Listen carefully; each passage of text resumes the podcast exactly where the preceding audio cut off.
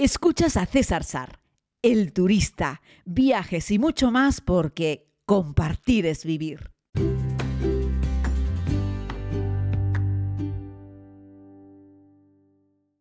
Saludos querida comunidad, nos vamos hoy en este podcast un poquitito hasta Japón, un país sorprendente. Solemos decir que hay algunos lugares del mundo que son completamente distintos a otros. El subcontinente indio podríamos decir que es el lugar menos parecido al resto de las sociedades que hay en el planeta. Es muy diferente, la cultura, eh, pues la gastronomía, la religión, pero hay otros lugares que también parece que estamos en otro planeta, como por ejemplo Japón. Y nos vamos allí simplemente en este podcast breve para hablarles de algunas cosas que pueden ser curiosas o sorprendentes para nosotros y que nos hablan un poco de cómo viven, de cómo se organizan socialmente y del respeto que sienten unos por otros y lo que hacen para intentar vivir en una mejor armonía y en una mejor convivencia y en términos generales también en un gran respeto por el medio ambiente. Aunque no son perfectos en esto, ¿vale? Más adelante les diré en qué fallan en relación con el medio ambiente. Desde mi punto de vista, claro. Los japoneses son personas que están todo el día eh, pidiendo las cosas por favor, dando gracias, eh, y dicen que, bueno, pues van permanentemente pidiendo disculpas y dando gracias.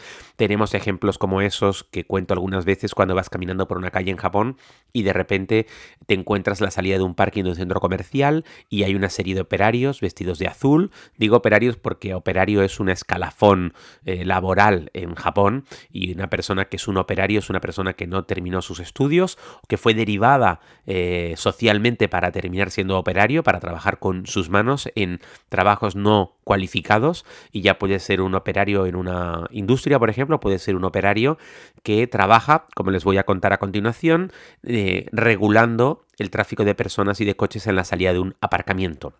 Están contratados por el centro comercial para que cuando va a salir un coche del centro comercial tiene que atravesar un trocito de acera para incorporarse a la vía. Estos operarios, vestidos de azul, con guantes blancos, detienen a las personas que están eh, cruzando, que están caminando por la acera en ambos sentidos, los detienen durante un momentito, les piden disculpas, permiten que el coche acceda a la calzada muchas veces deteniendo también a los coches que están por ahí circulando, luego hacen una reverencia y dan las gracias a las personas que han tenido que esperar durante unos segundos a que ese coche saliese y se incorporase a la vía.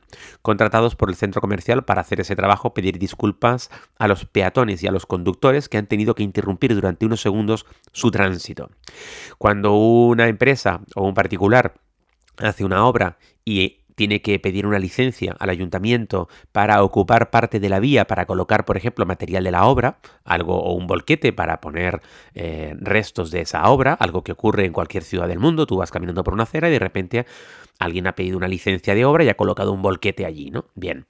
Lo que hacen en Japón, además de pedir la licencia, es contratar también a un operario que en la acera te va orientando con las manos de por dónde tienes que pasar y te va pidiendo disculpas por tener que modificar un poco tu trayectoria al caminar por esa acera. Es evidente que si tú vas caminando y te encuentras un volquete lo vas a evitar, vas a pasar por la parte no ocupada de la acera. Aún así esas personas están para enseñarte, dirigirte con la mano cuál es el lugar del paso y hacen una reverencia y dicen unas palabras en nombre de la empresa o del particular pidiéndote disculpas.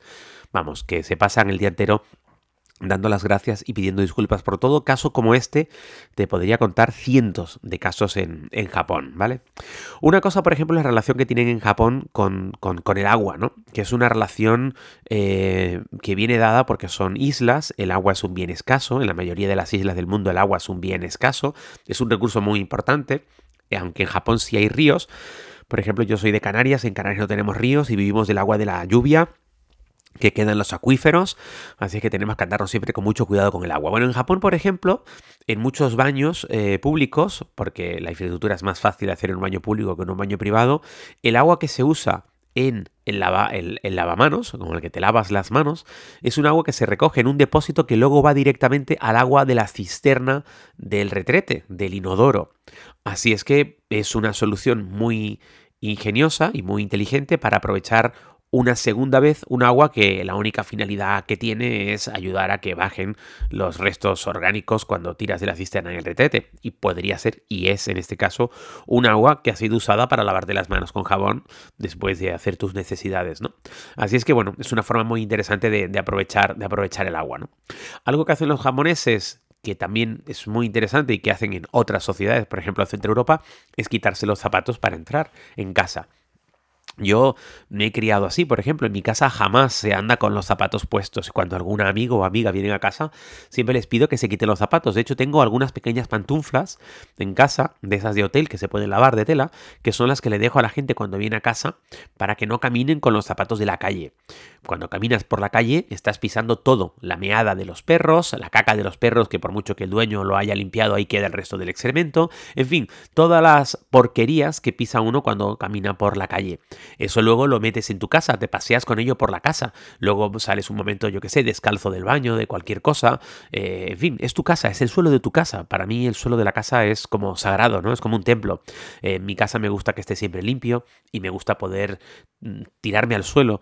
Eh, de hecho, hago cosas a veces en el suelo, en el suelo de casa, ¿no? Entonces, bueno, quiero que esté limpio. La mejor forma de conseguir que esté limpio es que sea un espacio en el que no se pise con nada que venga de la calle, del exterior. Eso, por cierto, lo hago también con la ropa. La ropa de la calle eh, me la quito cuando entro a casa y me pongo ropa de estar por casa. Y la ropa de la calle es la de la calle y la de casa es estar por casa. Intento no sentarme en el sofá con los mismos vaqueros con los que he estado en la calle. Bueno, los japoneses no es que hagan esto con la ropa, pero sí lo hacen con, con el calzado, ¿no?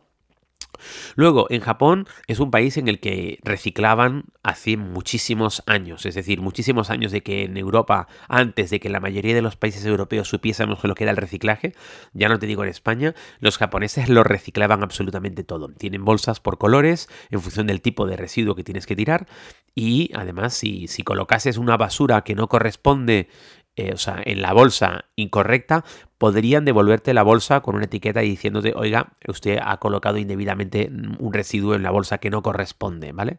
Estas cosas ocurren, ¿vale? Por eso además en Japón prácticamente no hay, no hay papeleras en la calle, porque no quieren que la gente se dedique a tirar cosas que no corresponden, no quiere que la papelera de la calle sea como un basurero general, ¿vale? Hay muy pocos papeleras en la calle, pero hay muy poca basura en la calle.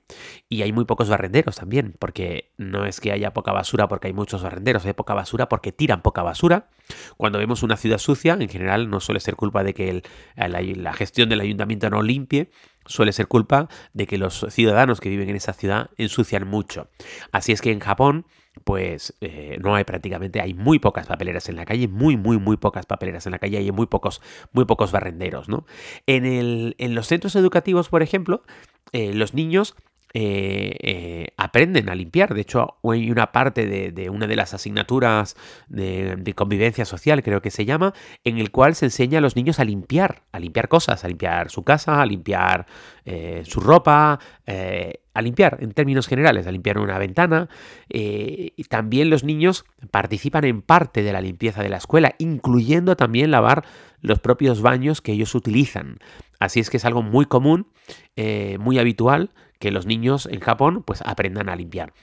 Así que hemos visto en los mundiales de fútbol, que es un lugar donde queda todo muy patente, o en las Olimpiadas, cuando van los eh, fans de, o los hinchas de una selección japonesa a disfrutar de un evento deportivo, te encuentras que cuando termina el partido de fútbol, los aficionados japoneses se dedican a limpiar el estadio pero no de la mierda que tiraron ellos, que ellos no tiraron nada al suelo, sino de lo que tiraron el resto de las personas que fueron a ver el partido de fútbol en este caso, o el evento deportivo que sea.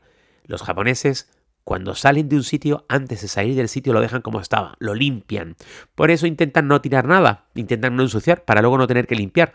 Pero si encuentran que ya está sucio, aunque la basura no la hayan tirado ellos, lo limpian. Así es que les encanta tenerlo todo pulcro y dan ejemplo con ello. Lo que ocurre es que, claro, cuando te vas a un evento como el de Qatar y te descubres que luego los japoneses están todos limpiando el estadio, dejan muy mal al resto de los ciudadanos del mundo que no se dedican a recoger la basura que tiran. Ahí iremos aprendiendo todos a eso, ¿no? Son también muy hospitalarios. De hecho, en Japón hay una palabra para definir la hospitalidad, omotesanahai, omotenahashi. Bueno, mi japonés tiene una pronunciación terrible. Lo usan particulares, para dar la bienvenida a los invitados, lo usan también las empresas para dar la bienvenida a sus clientes y cuando reciben a alguien en casa hay siempre un miembro de la familia que está atendiendo al invitado. Siempre. El invitado nunca puede estar solo y nunca puede estar desatendido. Siempre habrá un miembro de la familia atento para servirle más agua o más té o para interesarse por cuáles son sus necesidades.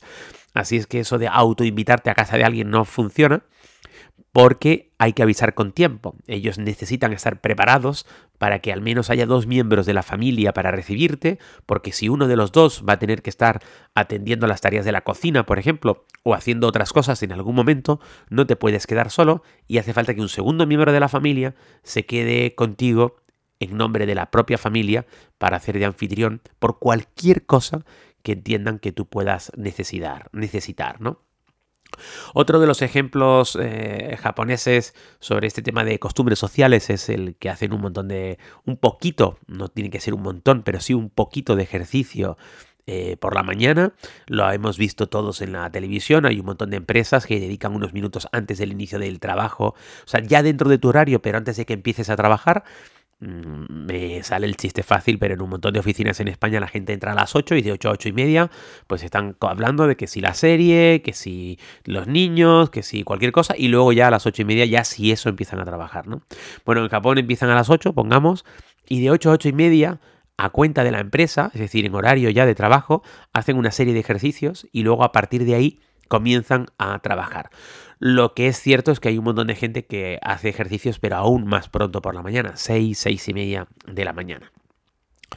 Otra cosa que va relacionada con el medio ambiente, con que intentan ser una sociedad sustentable, es que los regalos no los suelen envolver en papel, que es al fin y al cabo algo que no se suele volver a utilizar, aunque luego el papel se puede reciclar, pero en términos generales el papel de regalo es algo que se suele usar una vez, se rompe y se tira, es que envuelven los regalos con telas. Ya sean regalos para una felicitación de cumpleaños o ya sean regalos que se llevan, por ejemplo, a un funeral. También es muy una costumbre en Japón llevar los regalos, llevar regalos a la familia del difunto en un funeral. La diferencia es cómo se envuelve, si va a la parte izquierda sobre la derecha o la parte derecha sobre la izquierda, cuando en el pliegue de la tela para cerrar el paquete antes de ponerle la cinta adhesiva, pues el lado izquierdo del papel estaría encima del lado derecho si eh, lo que estás envolviendo es un regalo para, para, un funeral. Así es que si alguna vez envuelves un paquete para dárselo a un japonés, aunque sea con papel, fíjate bien cómo está terminada la doblez del paquete, si de derecha a izquierda de izquierda a derecha, porque eso cambia mucho el simbolismo del mismo y podría parecer que es un presente de difuntos y no un presente de cumpleaños, por ejemplo. Eh, ¿Qué más? Pues miren que usan las mascarillas desde siempre, no las usan para proteger, sino para protegerte a ti. Cuando un japonés siente que está un poquito malo, que tiene un poco de catarro, como yo que llevo varios días fañoso, pues un japonés lo que hace fundamentalmente es ponerse mascarilla para evitar el contagio hacia otras personas. Y, lo hacen, pues, hombre, si van solos para calle, no siempre, pero lo hacen muchas veces cuando se van en el transporte público, cuando están en centros sanitarios, por supuesto, en grandes aglomeraciones, ellos mismos se ponen una mascarilla para protegerte a ti. Luego son personas muy puntuales, eh, pero como los suizos, ¿eh? como los británicos de antes, porque los británicos hoy en día tampoco es que sean muy, muy puntuales, y de hecho es de mala educación llegar en los 10 minutos antes, es decir, casi siempre llegan los 15 minutos antes de la hora. Esto es algo que le pasa también a muchos suizos. Tú cuando quedas con un grupo de 4 o 5 personas de Suiza y quedas para comer a la 1, darás cuenta que están todos a la 1 menos 10 y que cuando tú llegas a la 1 menos 5, ojo, estás llegando 5 minutos antes, están todos mirando el reloj te están mirando el reloj y tú dices, pero ¿por qué miras el reloj si faltan cinco minutos para la una? Y miran el reloj de una forma socarrona diciendo, oye, es que casi llegas tarde. No, pero no he llegado tarde, es casi llego tarde. Lo mismo ocurre en Islandia, por ejemplo, hacen algo muy parecido.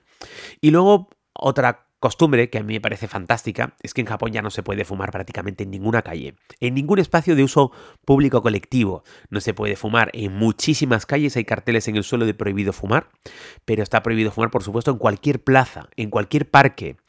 Yo estoy cansado en España de que llegas a una plaza, a un parque, y hay niños, pero aunque no haya niños, estás en un espacio con unos árboles para dar un paseo y tienes que estar soportando que una persona que está ahí en un banco o caminando vaya fumando. Y al final ese humo te lo estás comiendo, aunque no esté en un lugar cerrado, esté en un lugar abierto. Vas caminando por la calle y la persona de adelante acaba de encender un cigarrillo, eh, de esa forma además eh, acaban de salir de trabajar y encienden ese primer pitillo con ansia, ¿no? Con, con, ese vicio terrible de, de, de inhalar y luego exhalar todo ese humo, esa primera bocanada de tabaco, de ese primer cigarrillo de la mañana, o de ese primer cigarrillo después de salir de trabajar, o cuando sales de la terminal de un aeropuerto y te encuentras que por fuera hay 50 personas echando humo y tienes que aguantar la respiración para suplir el tramo de la puerta de la terminal a donde vas a pillar tu vehículo, el bus, el taxi, el Uber o lo que sea, porque por fuera es un auténtico fumadero, ¿no? Y te lo tienes que comer, ¿no? Y que no hablar de las colillas, que siempre decimos lo de las colillas que encontré un cartel muy bueno en, Chile hace unos años que decía tu colilla no es semilla, es decir, no tienes la colilla, los parterres, porque de ahí no va a salir ningún árbol del, del tabaco, tu colilla no es semilla. Y por cierto, el 98% de los fumadores dicen que ellos las colillas no las tiran al suelo, pero los suelos están llenos de colillas. Luego hay un montón de fumadores que son cochinos y mentirosos. Y ahí lo digo, este es un podcast en el que puedo dar mi opinión, evidentemente, es mi podcast y digo lo que me apetece. Y me apetece darles un palito a los fumadores cochinos. ¿Eh? A lo mejor tú estás ahora mismo, fumador o fumadora, indignado conmigo, indignada conmigo. Pues no te indignes. Si tú la colilla no la tiras al suelo, no te indignes. Pero fíjate, como la mayoría de los fumadores, tiráis las colillas al suelo, las tiráis. Bueno, pues en Japón no hay colillas en el suelo y prácticamente no se puede fumar en ningún espacio público. Por supuesto, tampoco en las terrazas, que esa es otra de mis reivindicaciones, ¿no? ¿Cómo es posible que, tú no puedas disfrutar de un buen almuerzo, de una rica cena al aire libre, en una terraza en España, porque en la mesa de al lado hay personas fumando, ¿no? Porque al final las terrazas se han convertido en un territorio solo para fumadores. O tú disfrutas de un rico manjar mientras te tienes que comer el humo del tabaco de la persona que está al lado. Bueno, estas cosas no pasan en Japón, donde por cierto no son perfectos y quiero terminar el podcast diciendo que también cometen muchos errores eh, y hacen tropelías medioambientalmente hablando, como por ejemplo exquilmar nuestros océanos. Y es que los japoneses son el principal consumidor de pescado del mundo, hasta un, consumen pescado desde un punto de vista enfermizo, hay que decirlo, enfermizo. La gente en Japón puede comer pescado 6 de los 7 días a la semana o 7 de los 7 días a la semana. Son un montón de japoneses comiendo un montón de pescado. Pero es que además comen cualquier tipo de pez que hay en los océanos. Y no solo peces, sino también mamíferos, como ballenas. Y claro, estos cazan ballenas todavía para comer. Y cazan tiburones, y cazan delfines, y cazan, en fin, cazan de todo para comer de los océanos. Así es que están esquilmando nuestros océanos. Son de los eh, grandes y pocos, de los pocos países muy habitados que no han firmado ninguno de los tratados de respeto para los océanos, porque ellos son los que menos respetan los océanos con respecto a la pesca indiscriminada, que no a la, que no a la contaminación de los océanos. Es decir, los japoneses sí depuran sus aguas antes de lanzarlas al mar, pero eh, se come prácticamente todo lo que nada. Y lo pescan y les da igual esquilmar los océanos como lo están haciendo. Así es que bueno, quedémonos con lo anterior y eh, pidámosles a los japoneses que tengan un poco más de conciencia con respecto a que los océanos son un bien común y lo necesitamos, los necesitamos los lo más intactos posibles para nuestras siguientes generaciones. Muchas gracias por escuchar este podcast, un abrazo muy grande y hasta pronto.